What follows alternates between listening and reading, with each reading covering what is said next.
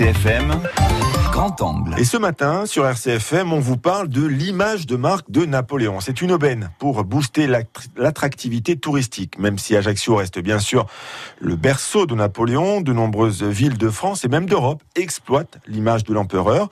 Les villes et villages de France qui possèdent un patrimoine napoléonien se sont d'ailleurs fédérés au sein d'un réseau, le réseau Ville Impériale.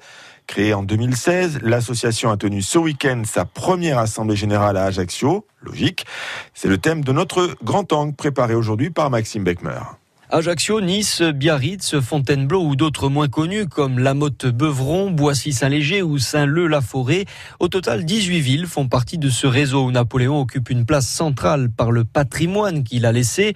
David Chanteran est historien et il dirige le comité scientifique de la marque Ville Impériale. Les échanges sont très nombreux, c'est-à-dire que nous avons déjà tout d'abord un, un, site internet, des moyens de communication communs. On met également en commun un certain nombre de manifestations, de reconstitutions, d'expositions qui sont itinérantes et qui tournent dans les différentes villes. Et puis surtout, en mettant en commun à la fois nos actions et nos moyens, cela permet justement de nous faire connaître à l'international pour que les visiteurs puissent venir dans des parcours. Ce sont des parcours qui sont organisés entre les villes qui sont à peu près euh, jumelles ou qui sont à proximité. Utiliser le patrimoine et l'image de Napoléon entraîne forcément des retombées. C'est ce que constate sur sa commune de Rueil-Malmaison l'ancien ministre et ancien président de l'Assemblée nationale Patrick Ollier.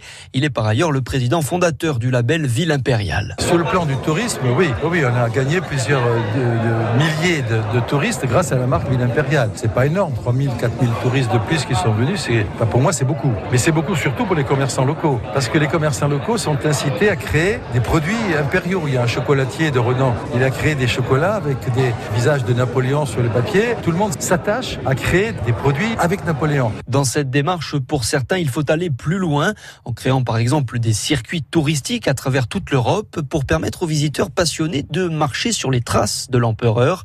Pascal Biulac, le maire de la Motte-Beuvron. Je pense que d'abord il y a un circuit euh, touristique et économique à mettre en place parce que les autres pays nous regardent. Je pense notamment euh, aux touristes américains qui sont euh, très friands. Ils n'ont pas cette histoire, ce vécu. Ils sont très friands de toute cette histoire et de tout ce savoir que nous possédons ici en France. À Ajaccio, la mise en valeur de la culture napoléonienne n'est pas accessoire, c'est même une priorité pour laquelle on investit beaucoup, nous dit le maire Laurent Marcangeli. La restauration de ce patrimoine est au centre de nos projets et c'est vrai que ça va coûter de l'argent. Après, nous avons une collectivité à faire tourner qui également assure des missions d'autres types. Mais je crois que le patrimoine est très important. Ce que je reproche à l'Ajaxien en général, c'est que pendant des années, nous n'avons pas véritablement été très soucieux de la préservation de notre patrimoine identitaire, architectural et historique. On a un peu tourné le doigt à tout ça, on le voit, il y a des endroits qui sont pas bien entretenus, qui n'ont pas été suffisamment. Alors ce que nous essayons de faire, c'est de rattraper ce temps perdu et essayer de le mettre en avant. Et cette année, entre avril et octobre, de nombreux événements auront lieu dans le cadre du 250e anniversaire de la naissance de Napoléon. Grand angle napoléonien à retrouver sur notre site internet. Dans le reste de l'activité, Didier.